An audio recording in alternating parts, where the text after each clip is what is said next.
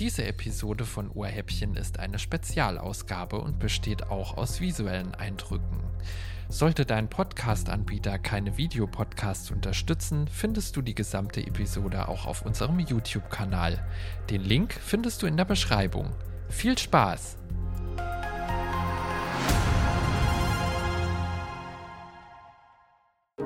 Wie wird eigentlich aus einem ehemaligen Steinkohlebergwerk einer der wohl vielseitigsten Ausflugsorte des Saarlandes? Ralf, Thomas und Chris besuchen in dieser Folge den Erlebnisort Reden in Landsweiler Reden, Wanderwege, Eventort, Biotop, Fotolocation und vieles mehr. Taucht mit uns ein in die Vielseitigkeit dieses Ortes. Wir wünschen euch viel Spaß mit dieser Folge.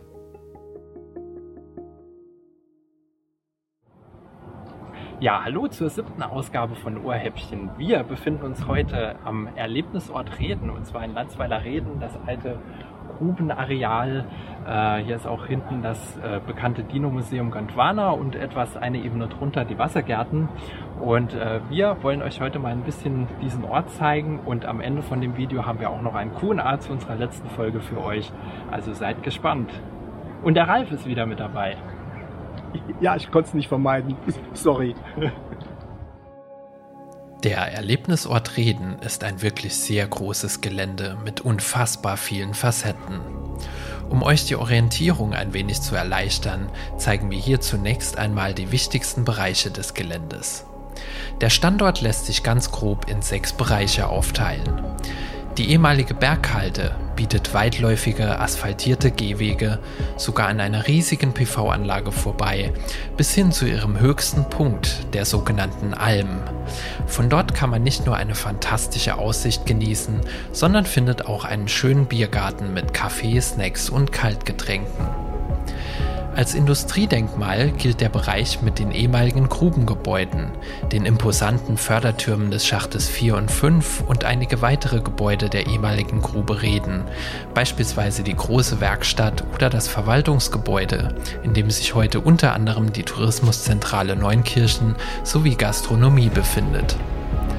Eine Ebene tiefer liegen die Wassergärten, die beliebter Ausflugsort und Biotop zugleich sind. Der darin befindliche Mosesgang ist für Jung und Alt eine beliebte Fotokulisse. Ein ganz besonderes Highlight ist Gondwana, das Prähistorium, ein Museum der Geschichte der Menschen und der Erde, primär ausgerichtet auf die Zeit der Dinosaurier. Es gibt dort unter anderem ein 4D-Kino und die weltweit größte Show mit real großen Roboter-Dinosauriern sowie 21 realistische Urzeitwelten auf 10.000 Quadratmetern. Parkplätze gibt es ebenfalls jede Menge am Erlebnisort Reden und sogar einen Wohnwagenstellplatz. Ja, wir sind jetzt hier gerade an diesem wunderschönen Stahlkonstrukt. Ich habe lange Zeit gerätselt, was das eigentlich ist. Äh, tatsächlich ist das hier die alte äh, Wäscherei und Sieberei, wo die Kohle gereinigt wurde. Inzwischen sind eigentlich nur noch die Stahlstreben übrig. Früher waren hier natürlich richtiges Gebäude. Viele Menschen haben da drin gearbeitet und haben die Kohle sortiert und später natürlich auch direkt auf die Züge verladen, weil hier war die, die direkte Anbindung und ich glaube, das war auch so ein Alleinstellungsmerkmal im Prinzip von ähm, dem Bergwerk Reden. Alle anderen waren nicht direkt an die Gleise angebunden. Genau, und die äh, Gleise bzw. die Bahnverbindung, die gibt es auch heute noch. Also man kann hier direkt praktisch gegenüber ist der Bahnhof von Landsweiler Reden, da kann man immer noch mit dem Zug hinfahren. Genau, wir gehen jetzt mal ein paar Schritte weiter vor und äh, diskutieren einfach mal die Frage, was verbinden wir hier mit diesem Ort? Ich gebe die Frage mal an Ralf. Du warst schon öfters hier, glaube ich, früher. Äh, ja, ich war tatsächlich früher öfters hier. Äh, nicht als Bergmann, sondern eher als kleiner Bub, wie man so schön sagt. Denn so ziemlich jeder Wandertag bei uns in der Schule endete damit, dass wir hier in die Kaffeeküche eingerückt sind und dann erstmal hier lecker was gegessen und was getrunken haben. Das war damals übrigens zu einem absoluten Schülerpreis möglich. Die Kaffeeküche war in dem Verwaltungsgebäude, oder? Äh, na, nee, nee, nee, die war eigentlich hier ums Eck. Ein Verwaltungsgebäude ist ja jetzt so eine Kneipe. Äh, die Kaffeeküche war hier so am Eck, wo jetzt, glaube ich, die Tourismuszentrale drin ist. Genau, ja. Okay. Und äh, Gastronomie gibt es heute immer noch. Das sind jetzt mittlerweile drei Standorte. Einmal ist es da hinten äh, praktisch gegenüber der alten äh, Café Küch. Dann gibt es beim Gondwana gibt's noch ein Restaurant und äh, an der Alm gibt es zurzeit so einen Kiosk, äh, Alm Food heißt das. Okay. Wie sieht es bei dir aus, Christian?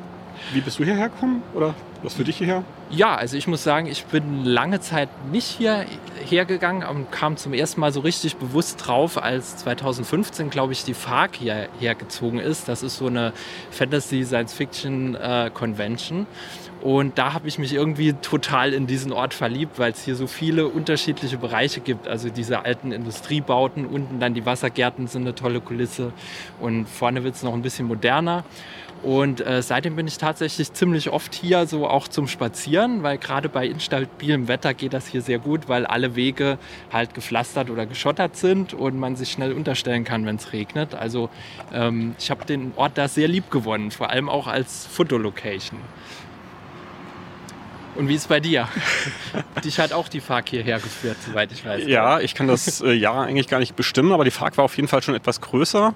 FARC, ganz kurz zur Info, äh, das ist das Fantasie- und Rollenspielkonvent, das hier stattfindet, mit jede Menge Cosplayern, Händlern, Merchandise, alles Mögliche auch. Viele Autoren sind hier, signieren auch und lesen. Ähm, ja, es ist einfach ein tolles Event, das hier regelmäßig stattgefunden hat und jetzt auch wieder stattfindet im kleinen Rahmen. Und ich war auch schon oben auf der Alm, auf der, ja, vorher war es die Bergmannsalm, äh, diese alte Halde, die hier umgebaut wurde, wieder bepflanzt wurde. Und es ist ein wunderbarer äh, Weg, den man hochgehen kann. Tolle Aussicht über die ganze Anlage. Und da finden auch regelmäßig äh, Events statt, wie dieses, diese SR3 Sommeralm, aber auch andere ähm, ja, Events im Prinzip im größeren Maßstab. Es sind auch öfters mal so Popkonzerte oder sowas da rum. Ich habe gehört, genau. Rammstein haben da noch nicht gespielt. Okay, jetzt müssen wir wieder schneiden. Kontroverse. Ralf bringt immer so kontroverse Themen einfach mal rein, um, um uns zu ärgern. Wieso? Ich muss es dann hinterher immer, immer im Schnitt glätten. Wieso? Die machen doch gute Musik eigentlich. Äh, ja, genau. Aber äh, Themenwechsel. Wir machen jetzt einen kleinen Ausflug runter noch zum Mosesgang, glaube ich, oder? Genau, so machen wir es. Genau, es war da, wo Moses das Meer geteilt hat. Es ist davon inspiriert. Bis gleich. Steinkohlebergbau hat im Saarland eine sehr lange Tradition. Erste Erwähnungen zur Nutzung von Kohle gehen bis ins Mittelalter zurück. Seit 1754 wurde im Saarland schließlich der systematische und wirtschaftliche Abbau der Steinkohle vorangetrieben. Mit der Zeit entstanden somit zahlreiche Grubenstandorte. Das ehemalige Steinkohlebergwerk in Landsweiler-Reden ist einer davon und blickt auf eine bewegte Geschichte zurück. Bereits im Jahr 1846 wurde ein erster Stollen bei Landsweiler angeschlagen. Benannt nach dem preußischen Staatsminister Friedrich Wilhelm Graf von Reden erhielten sowohl Bergwerk als auch später der Ort den Namen bzw. Beinamen Reden. Während des 19. Jahrhunderts entwickelte sich das Bergwerk nach und nach zu einer bedeutenden Industriequelle der Region Wirtschaftliche und auch technische Änderungen sorgten ständig für verschiedene Phasen des Auf und Niedergangs. Ein großer Aufschwung begann schließlich in den 1920er Jahren. Der steigende Bedarf an Kohle während der Zeit der Industrialisierung sorgte dafür, dass das Bergwerk deutlich modernisiert und erweitert wurde. Nach dem Ersten Weltkrieg kam das Saarland unter französische Kontrolle. Da die reichhaltigen Kohleressourcen an diesem Standort einen äußerst wichtigen Energieträger darstellten wurde das Bergwerk Reden erneut ausgebaut. Im Jahre 1935 wurde das Saarland zurück in das Deutsche Reich eingegliedert. Die Saargruben wurden von der deutschen Regierung zurückgekauft. 1938 wurde der Standort Reden als Großförderanlage ausgebaut.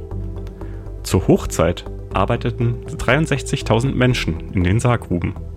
Nach dem Krieg durchlief das Bergwerk allerdings schwierige Zeiten aufgrund des Strukturwandels in der Energiewirtschaft und der Konkurrenz durch andere Energieträger. Bereits 1960 erfolgte eine Teilstilllegung des Standorts. 1995 wurde die Förderung am Bergwerk Reden vollständig eingestellt und 2012 fand schließlich der gesamte Bergwerkbetrieb im Saarland ein Ende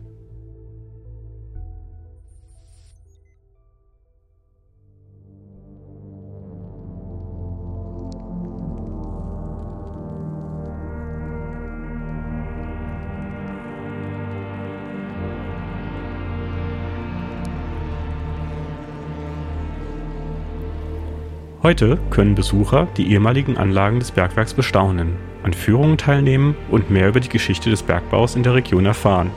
Das Bergwerk in Landsweiler Reden steht symbolisch für die lange Tradition des Bergbaus im Saarland und die Bedeutung der Kohleförderung für die industrielle Entwicklung der gesamten Region.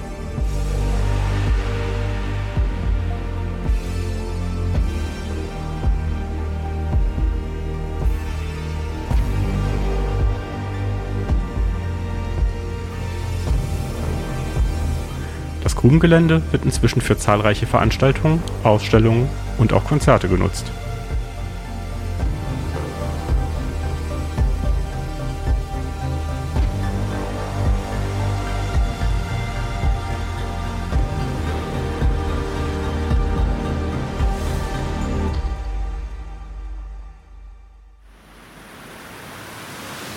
Ja, wie angekündigt, wir sind jetzt gerade im Mosesgang. Wie Ralf vorhin schon sagte, Moses hat das Meer gespalten. So ähnlich ist das hier ausgelegt. Wir haben rechts und links Wasser. Wir müssen gerade ein bisschen aufpassen hier. Genau. Ähm, das ist im Prinzip alles Grubenwasser. Das wird aus 800 Metern Tiefe gefördert. Kommt dann mit ungefähr 30 Grad hoch. Geht dann durch Wärmetauscher, beheizt die Gebäude hier an der Grube. Und kommt dann hier durch diese Schlitze an der Wand. Also hier nicht, aber auf der anderen Seite kommt es dann raus.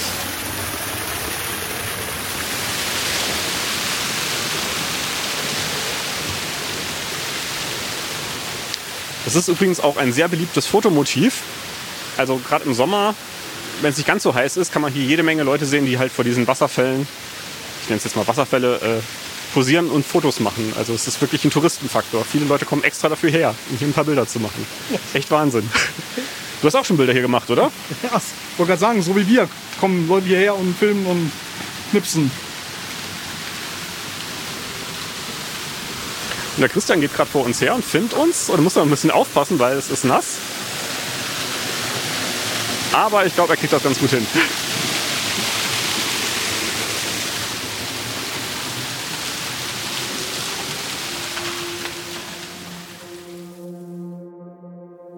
Bei unserem zweiten Dreh bemerkten wir, dass die von Regenwasser gespeisten Becken auf einer Fläche von etwa 3000 Quadratmetern alle völlig ausgetrocknet waren. Dort, wo wir nicht einmal zwei Wochen zuvor Enten beim Planschen filmten, nur noch trockener Schlamm. Wir fragten beim Standort nach, ob dies ein Defekt ist, doch nein. Ursache des Wassermangels war die anhaltende Trockenheit und fehlender Regen.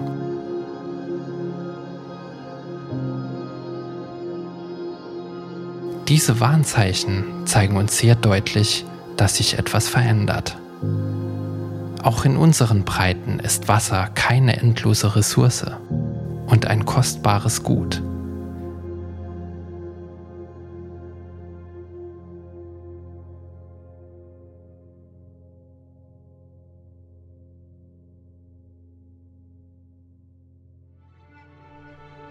Ein ganz besonderes Highlight des Standorts sind die Wassergärten. Fünf frei zugängliche Becken plätschern, rauschen und dampfen sogar bei kälteren Außentemperaturen auf insgesamt 29.000 Quadratmetern Fläche.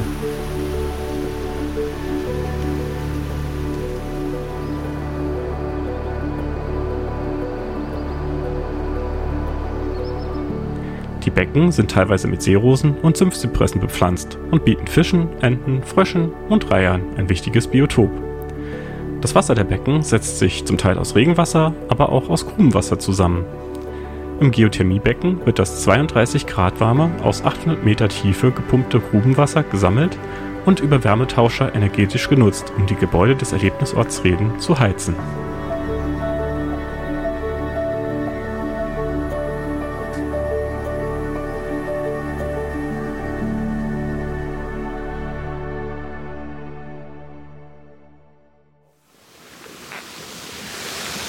Wobei im Moment fraglich ist, äh, wie lange diese Wassergärten und äh, dieser Mosesgang im Prinzip noch betrieben werden können. Die RAG plant aktuell die Förderung des Grubenwassers äh, zu reduzieren, sodass das weiter ansteigt auf, ich weiß gar nicht, minus 320 Meter, glaube ich. Ähm, wenn dann halt nicht mehr gefördert wird, gäbe es auch kein Wasser mehr für hier diesen wunderschönen Mosesgang, was ein Verlust des Touristenfaktors wäre.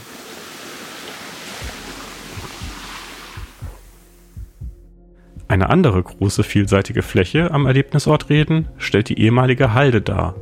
Sie wird von einem über vier Kilometer langen Weg umgeben, der asphaltiert ist und daher auch sehr gerne von Skatern, aber auch von Wanderern genutzt wird.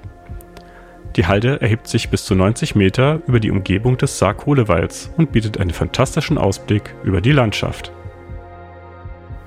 Und damit kommen wir zum Ende der Folge und hoffen, dass wir euch einen tollen Einblick in den Erlebnisort Reden geben konnten. Bleibt dran, denn nach dem Abspann beantworten wir noch eure Fragen zu unserer letzten Episode.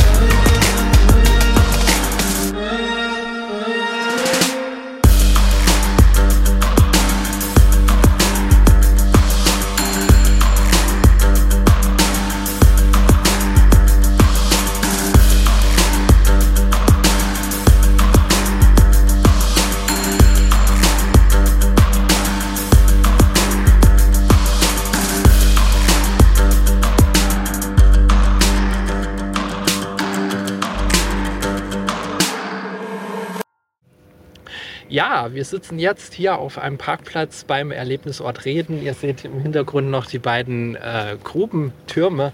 Äh, die Folge ist soweit abgeschlossen, aber eine Sache haben wir noch und zwar äh, eure Fragen zu unserer letzten Folge, nämlich die Kelten-Doku, von der es jetzt übrigens auch einen Director's Cut gibt. Und äh, sollen wir direkt starten hier? Ja. Okay. QAs vor allem Kürz, Kürz und Bündic. Genau. Ähm, die erste Sache ist ein Hinweis, da müssen wir uns direkt bei jemandem entschuldigen.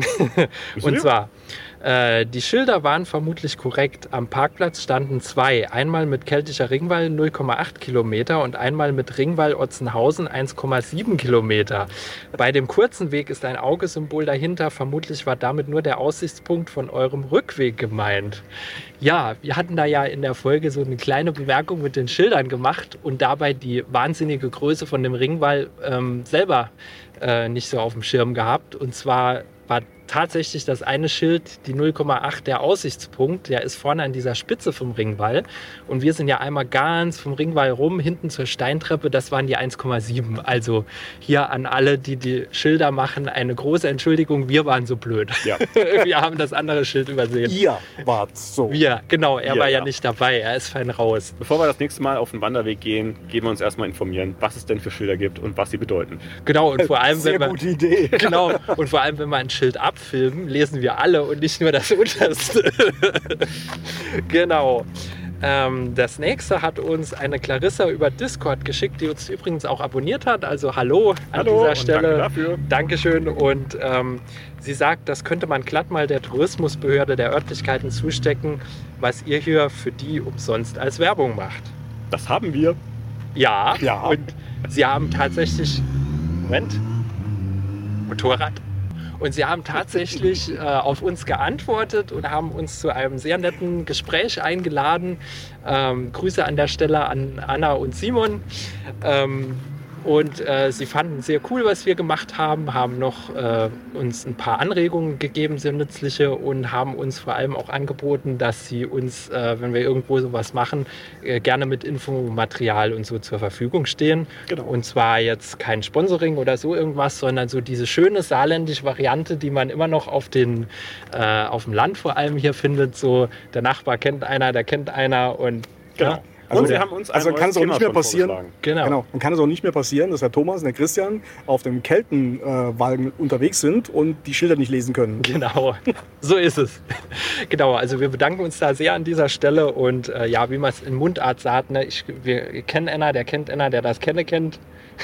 Genau. Das äh, ist wirklich sehr wunderbar. Wir haben uns sehr gefreut darüber. Dankeschön an dieser Stelle. Ja. So, die nächste Frage. Äh, wie lange habt ihr an der Doku gearbeitet? Macht ihr sowas beruflich? Ralf, zwei Minuten. Ich glaube, ich. Wie lange waren wir unterwegs?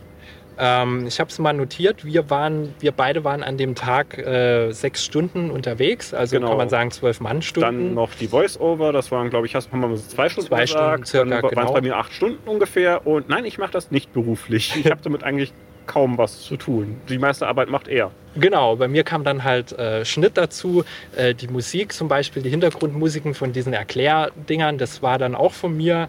Ähm, Grafiken, Visual Effekt und alles, was wir gemacht haben. Und das waren dann 32 Stunden und sonstiges Vorbereiten, Nacharbeiten und so weiter neun Stunden. Also insgesamt haben wir so circa 53 Stunden an der Keltendoku gearbeitet. Äh, das ist auch, glaube ich, die Erklärung, warum wir wirklich nicht jeden Monat so einen Aufwand machen können. Das geht einfach nicht und die Feiertage sind uns ausgegangen. Also ich fand die zwei Minuten jetzt nicht zu viel. Ja, der Ralf. und äh, ja, genau, also beruflich teilweise. Eigentlich bin ich ja Webentwickler, aber ich mache schon seit vielen Jahren äh, Musik- und Sounddesign und bin so in den Medienbereich immer so ein bisschen reingerutscht. Also so ähm, nebenberuflich könnte man vielleicht sagen, mittlerweile. So, dann die nächste Frage, die ist geschichtlich. Welche Aussprache für den keltischen Volksstamm ist korrekt? Trevera oder Trevera, wie wir es in der Doku hatten? Das war, glaube ich, die Trevera. Genau, also äh, ich habe mal ein bisschen recherchiert. Es geht theoretisch beides, aber Ah. offenbar ist die bevorzugte Aussprache tatsächlich, wie wir es gemacht haben, Trevera. Ähm, da ist ja, kommt ja auch Trier, Trier. kommt ja daher, genau. Und äh, offenbar gibt es da so äh, jetzt neueste Erkenntnisse, dass das so eine Vorsilbe eigentlich ist. Trevori, glaube ich, war es. Und ja, bei Wikipedia steht's und da Genau. gibt es auf YouTube auch ein paar schöne, interessante Keltenvideos, wo ein Professor das nochmal erklärt. Also Wir müssen jetzt langsam mal äh, de- einblenden, nicht äh, Werbesendung, sondern äh, Bildungsfernsehen. Bildungsfernsehen, ja, muss auch mal sein. so, dann schreibt uns eine Kadash über Discord. Äh, die KI-Bilder. Hi. die KI-Bilder bei der Geschichte haben die Atmosphäre sehr gut unterstützt, doch wie historisch korrekt sind KI-Bilder? Da ist er, glaube ich, der Experte. Das behauptet er jedes Mal. Das stimmt eigentlich gar nicht. Ähm, ich bin Wie haben wir das hier etwa schon mal gedreht? Nein! Das erklärt, warum ich gerade eben ein Déjà-vu hatte. Äh, tatsächlich hatte das Geschichtsfenster, das ist ein YouTube-Kanal, äh, letztens darüber äh, berichtet gehabt. Und zwar gibt es Kanäle, die gehen ähm, einfach äh, historische Geschichten erzählen und gehen das mit Bildern unterlegen, die KI erzeugt sind, weisen aber nicht darauf hin, dass sie KI erzeugt sind. Und das Problem ist damit, sie untermalen das, was sie erzählen, mit gefälschten Bildern, dass man glauben könnte, das sind Fakten. Und wir gehen das halt kennzeichnen, dass es KI äh, erzeugte Bilder sind. Versuchen auch darauf zu achten, dass es einigermaßen ähm, korrekt ist. Ich glaube, Christian hat verschiedene Bilder äh, angepasst und auch Vorlagen, glaube ich, eingespielt. Genau, also wir haben das mit, mit Journey gemacht. Das äh, Modell kann man auch ein bisschen sieden, mit, äh, nennt sich das, wo man dann praktisch Bilder, die jetzt in Aufzeichnungen da waren, äh, vorher dem als Vorlage gibt, damit er sich da ein bisschen orientieren kann. Weil soweit geschichtlich ist KI natürlich immer mal ungenau. Aber wir haben jetzt geguckt, dass wir das möglichst genau beschreiben und nachsteuern, dass es so ungefähr bei dem, was man in den Nachbauten und in den Repliken sieht, ähm, dann gepasst hat. Aber unsere An äh, Richtlinie ist eigentlich, dass wir KI-Bilder trotzdem immer unten kurz kennzeichnen, damit die Unterscheidung da Genau. auf jeden Fall klar wird. Also ich habe auch ein paar Sachen erkannt gehabt, ähm, die zu der Zeit wohl gepasst haben, mit diesen konischen Helmen, aber ob das jetzt hundertprozentig historisch korrekt ist, dafür würde ich nicht die Hand ins Feuer legen. Nee, im Grunde ist es auch so, wie wenn man einen Grafiker jetzt beauftragt, zeichnen wir mal irgendwas, der interpretiert ja die Zeit eigentlich auch so, weil dabei war halt keiner von uns. Zu lang her. Ralf, du warst auch nicht dabei, ne? Nein, ich bin, bin zwar schon ein etwas älteres Semester, aber so alt nun auch wieder nicht. Insofern, äh, ja. Genau. Auf der anderen Seite finde ich das schon, äh, aber schon ein bisschen verwerflich von euch, dass ihr hier die äh, KI dazu anleitet, hier kulturelle Aneignungen zu begehen. Weil die KI war ja auch nicht dabei. Aber anderes Thema, andere Ja. Folge. Vielleicht kann KI irgendwann Zeit reizen oder so. Ja. Genau. So, und jetzt kommen Fragen von einer Brigitte, die uns auch immer Kommentare da lässt bei den Folgen. Na, hallo. Hi. ähm, auf, das ist sehr technisch jetzt. Ähm, auf der Autofahrt gab es eine Kamera von hinten und außen. Was war dies für eine Kamera? Wie wurde sie befestigt? Und warum wirkte die Autofahrt trotzdem so ruhig und ohne Hoppla? Äh, ja, das war eine sogenannte Action Cam. Das ist diese kleine hier, die hat trotzdem 4K Auflösung. Und diese Action Cam haben wir auch benutzt, um uns selber zu filmen. Äh, für diese Variante hat die also einen internen Stabilisierer drin. Den konnten wir aber auf der Autofahrt nicht benutzen, weil wir da einen sogenannten HDR-Modus brauchen. Das steht für High Dynamic Range, dass er praktisch gleichzeitig dunkle Bereiche, also Autoinnenraum und helle Bereiche draußen richtig abbilden kann. Dann muss der immer zwei Belichtungsstufen machen und dann entwackelt es nicht. Warum es im Auto trotzdem nicht gewackelt hat, ist zum einen Fahrwerk und zum anderen sage ich immer, Elektromobilität ist wie Zeppelin. Also man äh, fährt nicht, man gleitet. Genau deshalb waren die Vibrationen relativ gering, weil man halt zum Beispiel nicht diesen Schalldruckler hat oder sowas. Und die Ähm, haben wir mit dem Saugnapf einfach oben äh, am Himmel festgemacht. Genau, einfach am Glasdach. Da gibt es so Saugnapfstative, da haben wir die auch außen dran gemacht ans Auto. Und äh, das Schöne ist auch, wenn die am Dach hängt und der ganze Innenraum wackelt, dann wackelt die Kamera mit. und man merkt es nicht. Genau, der Innenraum ist dann immer stabil. Äh, die nächste Frage, die hat mich ein bisschen überrascht. Da kannte jemand oder sie kannte keine Smartwatches offenbar. Äh, Chris hat auf seine Uhr geschaut, um die Entfernung abzulesen. Was ist das für eine Uhr? Äh, ja, in dem Fall ist es eine Apple Watch, die kann äh, im Trainingsmodus kann die aufzeichnen per GPS, wo man gerade ist. Die macht dann immer so ganz viele Samples und misst die Höhe, misst den Puls, wie viele Schritte man gemacht hat, die Entfernung dann entsprechend. Da hatte die Uhr ja an dem Tag viel zu tun. Ja, eigentlich schon. Die hat dann direkt Und- gemerkt, okay, der Puls geht richtig hoch, weil er bewegt sich plötzlich. Genau, und die Steigung konnte man dann schön ablesen. Und ähm, ja, Hat das Schöne ist, geschaltet. genau, das Schöne ist, wenn man sich ablegt und dann fragt sie auch, äh, geht's dir noch gut? Und wenn man nicht reagiert, ruft sie den Rettungsdienst an. Also Und ziemlich was praktisch. meint ihr, wie oft die an dem Tag den Rettungsdienst informiert hat? Kein einziges Mal. Obwohl wir die Steintreppe hochgegangen sind. genau. Ähm, die nächste Frage, die lasse ich euch mal beantworten. Ich rede so viel. Äh, wer genau ist Ohrhäppchen? Seid ihr drei das oder ist es ein Syntaction-Projekt? Tja. Auf jeden Ja. Fall, wir drei sind das schon mal. Genau, auf jeden Fall.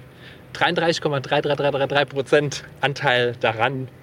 Wir haben das, glaube ich, mal, oder ich habe das, glaube ich, mal im Kommentar geschrieben. Wir sind einfach drei Typen, die sich über irgendwas unterhalten, was sie gerade so durch die Köpfe durchdrangsalieren. Äh, drangsalieren. und äh, ja, das So ist. ist es. Genau. So ging's los und jetzt machen wir 53 Stunden durch. Nein, nein, nein, nein, nein. Los ging es mit äh, der Einladung von Ad Astra zum Podcast, wo wir dann zusammen mit Rainer geredet haben und geredet haben und geredet haben und danach dachten wir, wir könnten ja selber reden. Genau. Einen eigenen Podcast. Richtig. Grüße gehen raus an Rainer vom Ad Astra Podcast. Genau. Und, Du bist äh, mitschuld. Genau. Genau. Und jetzt ein Thema, das gebe ich mal an Ralf ab. Äh, benötigt man für Drohnenaufnahmen einen besonderen Schein und anderes oder kann man die Aufnahmen auch ohne machen? Welche Drohne wurde benutzt? Oh. Äh, Drohne war, glaube ich, die Mini 3 Pro. Ja, Richtig? genau. Okay, Mini 3 Pro. Äh, Von zu- DJI. Von Genau. DJI. Darum- Nicht gesponsert. Genau. Zu dieser Drohne kann man sagen, es ist eine der 249 Gramm Drohnen. Das heißt also, die haben ein M-Tom, ne, ein Maximum äh, Tralala Abhebegewicht von äh, maximal 249 Gramm. Und dafür gibt es äh, folgende Auflagen. Sie muss registriert sein, beziehungsweise der Pilot muss registriert sein. Du brauchst eine Haftpflichtversicherung, denn wenn das Ding mal unkontrolliert nach unten fällt und irgendwie was kaputt macht, blöd. Was man dafür nicht braucht, ist einen äh, Drohnenführerschein, also diesen A1, A3 oder Genau, wobei es da auch jetzt A2. drauf ankommt, wenn die Drohne zertifiziert ist, kann es sein, dass Ja. du einen brauchst. Die Bestandsdrohnen noch nicht, aber vielleicht bald. Wür- Würde mich der nette Herr ausreden lassen, dann wäre das nämlich genau das nächste. Denn, wie gesagt, die DJI äh, Mini 3 Pro ist noch eine Bestandsdrohne. Übrigens die Nachfolgedrohne von der 3er, diese abgespeckte, Mhm. ist auch noch eine nicht klassifizierte, soweit ich weiß. Äh, und die Drohnen lassen sich eventuell, wenn DJI das anbietet, äh, nachklassifizieren eventuell. Das ist für die 3 Pro, Mini 3 Pro, glaube ich, noch gar nicht vorgesehen. Oder vielleicht zum äh, Sendezeitpunkt dieses Videos oder wenn ihr das Ding in zehn Jahren guckt, schon wieder ein alter Hut. Äh, grundsätzlich ist es eine Bestandsdrohne und auch für die Bestandsdrohnen galt ja, glaube ich, bis Ende letzten Jahres eine Übergangsregelung. Und diese Übergangsregelung ist zwar jetzt weg, aber trotzdem kannst du mit Bestandsdrohnen weiterfliegen. Äh, grundsätzlich ist aber zu sagen, äh, wenn ich äh, mit größeren Drohnen fliege, also was ein bisschen mehr, ein bisschen mehr Masse hat, äh, und wenn ich eine klassifizierte Drohne habe, ist eigentlich ein Drohnenführerschein fast schon obligatorisch. Es macht auch Sinn, wenn man den A1, A3 macht, weil äh, den kannst du relativ schnell machen. Der Thomas kann das, glaube ich, bestätigen. Mhm, und ein bisschen Vorbereitungszeit. Genau, und du, lernst, und du lernst halt die, die wichtigen Sachen, die man eigentlich fürs Drohnenfliegen kennen soll, die lernst du da eigentlich relativ spielerisch und relativ schnell. Und wenn du dann Bock hast, richtig fette, große Drohnen zu fliegen, dann kannst du auch noch den A2 machen. Dafür muss man ein bisschen mehr machen. Da muss man auch ein bisschen tiefer in die Tasche greifen, denn äh, dafür musst du schon, äh, wie soll ich sagen, eine etwas äh, strammere Ausbildung durchlaufen, eine etwas strammere Prüfung machen. Da ist Ralf gerade dran, glaube ich. Da bin ich immer, immer noch dran. Immer noch ja. dran. Mal wieder. So stramm ist die. Oder, oder schon wieder. Und muss halt ein bisschen Zeit mitbringen. Und äh, in der Regel äh, ist es auch mittlerweile so, dass äh, Drohnen wohl auch nicht mehr nach der äh, Gewichtsklasse fliegen. Es gibt immer noch so eine äh, Gewichtung, sondern tatsächlich nach ihrer Gefahrenklasse. Das sind also mhm. diese Einstufungen, wie die Drohne äh, eingestuft ist. Und da kann es also durchaus sein, dass eine kleine Drohne eine andere Einstufung hat wie eine große Drohne. Äh, genau. Und äh, da kommt es wirklich drauf an, auf den, auf den Einsatzgebiet. Es gibt da, äh, soweit ich weiß, auch keine Unterscheidung mehr, ob du jetzt kommerzielle Aufnahmen machst oder das für den Hausgebrauch für dich privat machst. Es ist wirklich nur noch diese Gefahreneinordnung, also diese Klassifizierung von den Drohnen, äh, die dich äh, dazu äh, nötigt, entweder einen Schein zu machen äh, oder auch nicht, Klammer zu. Genau. Aber ich kann auf jeden Fall empfehlen, den äh, Kenntnisnachweis und Drohnenführerschein bei der deutschen Flugsicherung ja. zu machen. Dann ist, der ist auch in Europa anerkannt. Dann ist man Licensed UAV Pilot, heißt das. Und ähm, weil da ist so ein Chaos auch mit manchen Ländern oder die Drohne ist jetzt zertifiziert oder nicht. Es ändert sich ständig. Mhm. Und aus eigener Erfahrung muss ich auch sagen, ähm, es gibt viel Gemecker, gerade so in Deutschland, wenn man eine Drohne fliegt, selbst wenn man die Erlaubnis dafür hat und wenn dann irgendeiner aus dem Busch rausspringt und sagt, sie dürfen da nicht fliegen fliegen, dann kann man immer sagen, hier, ich habe einen Drohnenführerschein und dann ist meistens für die Leute okay, dann sagen die, ach so, okay, wusste ich nicht, tschüss. und äh, ja. Es gibt übrigens eine lustige Anekdote, die ich äh, gelesen habe, und zwar, ähm, der Drohnenführerschein ist ja normalerweise, also dieser A1, A3, das ist ja eigentlich ein, äh, ein PDF, das kriegst du zugeschickt, das kannst du ja ausdrucken mhm. auf DIN A4. Ja. Und äh, das sollte man auch tunlichst immer mitführen, ja, wenn man das Ding schon gemacht hat, äh, damit du eben genau diesen Nachweis hast. Genau. Und äh, da muss wohl ein äh, Fernpilot, wie es auf Neudeutsch heißt, äh, auch mal von Ordnungsamt oder von Polizei äh, gebeten worden sein, doch bitte mal seinen äh, Drohnenführerschein vorzuzeigen. Und da hat er dieses DIN A4-Blatt rausgenommen. Da habe ich gesagt, nee, nee, nee, nee, das muss so eine Plastikkarte sein. Nein, die Plastikkarte ist nur eine der vielen Formen, die man natürlich für kleines Geld oder auch für viel Geld irgendwo kaufen kann. Die genau. drucken einfach nur eure Lizenz auf eine Plastikkarte. Das kannst du auch selber machen. Also wichtig ist, ihr braucht diesen Nachweis mit dieser entsprechenden Registrierungsnummer. Das ist der eigentliche Drohnenführerschein. Ob ihr euch den aufs T-Shirt drauf bügelt oder auf eine Plakatwand drauf äh, meißelt, spielt keine Rolle. Hauptsache ihr habt das Ding. Aber diese Plastikkarte, die ja wunderbar in den Geldbeutel passt, das ist ein nice to have, aber es ist nicht der Drohnenführerschein. Ja. Und was auch noch zu sagen ist, die Registriernummer von der Drohne muss auf die Drohne drauf und im Chip eingetragen werden. Das geht mit der App und muss auch feuerfest angebracht sein, wenn ihr damit irgendwas anstellt oder äh, so, dann könnt, kann man euch identifizieren mit ja. dieser Kennnummer. Und die darf deshalb auch sonst keiner wissen. Also wenn man die Drohne filmt und das Ding ist drauf, ganz schlecht. Ja, aber ergänzend ähm, würde ich noch sagen, selbst wenn ihr den Drohnenführerschein habt, dürft ihr nicht überall fliegen. So ist es. Ja. Hier auf dem Gelände zum Beispiel, äh, wir haben Industrieanlagen, wir haben Bahngleise, wir haben irgendwas mit der Alm da drüben noch. Genau, da ist hinten ist noch ein Solarfeld, das ist Energieversorgung. Hier ist eine Grubengasanlage, auch Energieversorgung. Das ist kritische Infrastruktur, das ist auch direkt verboten zum Beispiel. Genau, da gibt es aber auch äh, Apps dafür und Karten, wo man dann nachschauen kann, wo man gerade ist, wo man fliegen lassen möchte, was alles in der Nähe ist und ob man die Drohne steigen darf, lassen darf oder nicht. Genau, von der deutschen Flugsicherung gibt es da zum Beispiel eine App, die heißt Dronic. Die ist wunderbar. Da kann man dann ziemlich tagaktuell gucken, ob man an dem Standort denn fliegen darf und welche Einschränkungen bestehen. Und meistens darf man nicht fliegen.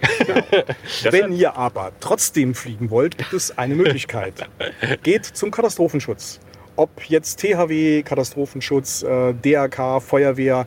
Mittlerweile haben sehr viele äh, Boss-Einheiten, haben Drohneneinheiten, sogar Drohnenzüge. Und äh, BOS hat natürlich die Möglichkeit, auch dort zu fliegen, wo du jetzt noch nicht fliegen darfst. Und äh, auch wenn es äh, eine ganz spezielle Geschichte ist, kann es durchaus interessant sein, denn normalerweise hat Katastrophenschutz und Feuerwehr haben doch etwas andere Drohnen als diese DJI Mini 3 oder andere Spielzeugdrohnen, die da noch so in der Gegend rumschwirren. Das sind richtig harte, große Klopper und deswegen Ehrenamt lohnt sich. Zumindest wenn man vielleicht mal Drohne fliegen möchte, wo es andere nicht dürfen. So also. Genau. Haben wir noch eine Frage eigentlich? Nee, die Fragen waren tatsächlich schon alle. okay, dann habe ich jetzt eine Frage an euch. Welche Episode ist das? Okay. Ah, Ja. Die sagt Aber- ihr schon. Da wir, TH aus Klassenarbeit. da wir keine THW-Übung gerade hier haben, werden wir jetzt gleich unser Zeug zusammenpacken und mal schauen, ob wir noch irgendwo einen Spot bekommen, wo wir die Drohne steigen lassen können, um eine kleine Übersicht hier zu machen. Genau, einmal über den Hügel gucken oder so. Und dann gehen wir Eis essen. Und dann gehen wir Eis essen. Wenn wir noch eine Eisdiele finden, die offen hat. Und Thomas erklärt jetzt, warum die Eisdiele eigentlich Eisdiele heißt. das wäre das wär meine Frage für dieses QA. Thomas, kannst Aber- du mir erklären, warum Eisdielen eigentlich Eisdiele heißen? Wenn ich mich richtig entsinne, kommt das aus Österreich, speziell aus Wien, wo viele Italiener migriert sind. Und die wollten damals ihr Eis verkaufen und man durfte nur mit einem Stand bzw. einem Geschäft äh, Eis verkaufen. Und das war halt teuer, weil man musste sich halt ein Haus mieten oder so einen Stand, halt einen Marktstand bauen. Das konnten viele nicht. Und dann haben die sich einfach in die Hauseingänge gestellt und haben aus den Hausdielen heraus das Eis verkauft. So kennt man es manchmal noch, wenn es aus dem Fenster heraus, wie zum Beispiel in Saarbrücken, Henrys Eis, wird aus dem Fenster verkauft. Das ist eine Eisdiele. Ich würde sagen, das war jetzt aber auch das Wort zum Sonntag. Ja, eine Sache aber noch, Noch Ralf. was? Du hast Katastrophenschutz angesprochen. Ich Vielleicht kannst du uns da ja mal was klar machen. Da machen wir mal eine Action-Folge so richtig. Ja, ich, ich, ich muss da tatsächlich mal, ich muss da mal äh, bei meiner Beziehung zum Katastrophenschutz ein bisschen spielen lassen, denn äh, Katastrophenschutz ist eigentlich ein super interessantes Thema, nicht erst seit dem Ahrtal, sondern eigentlich schon immer. Äh, Katastrophenschutz ist aber so ein Klassiker. Ne? Also es ist gut, wenn man es hat und man braucht es nicht. Es ist blöd, wenn man es braucht und man hat es nicht. Und äh, ich glaube, da haben viele in den vergangenen Jahren gelernt, es ist wirklich momentan wichtig, dass beim Katastrophenschutz was passiert. Katastrophenschutz Schutz ist leider immer sehr ehrenamtlich äh, aufgestellt.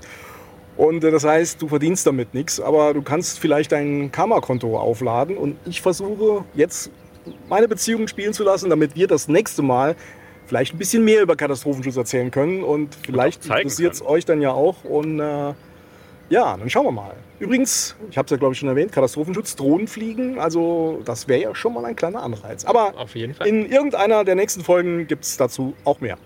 Genau. Und dann wünschen wir euch noch eine gute Zeit und sagen bis zum nächsten Mal. Ciao. Ciao. Tschö mit Ö.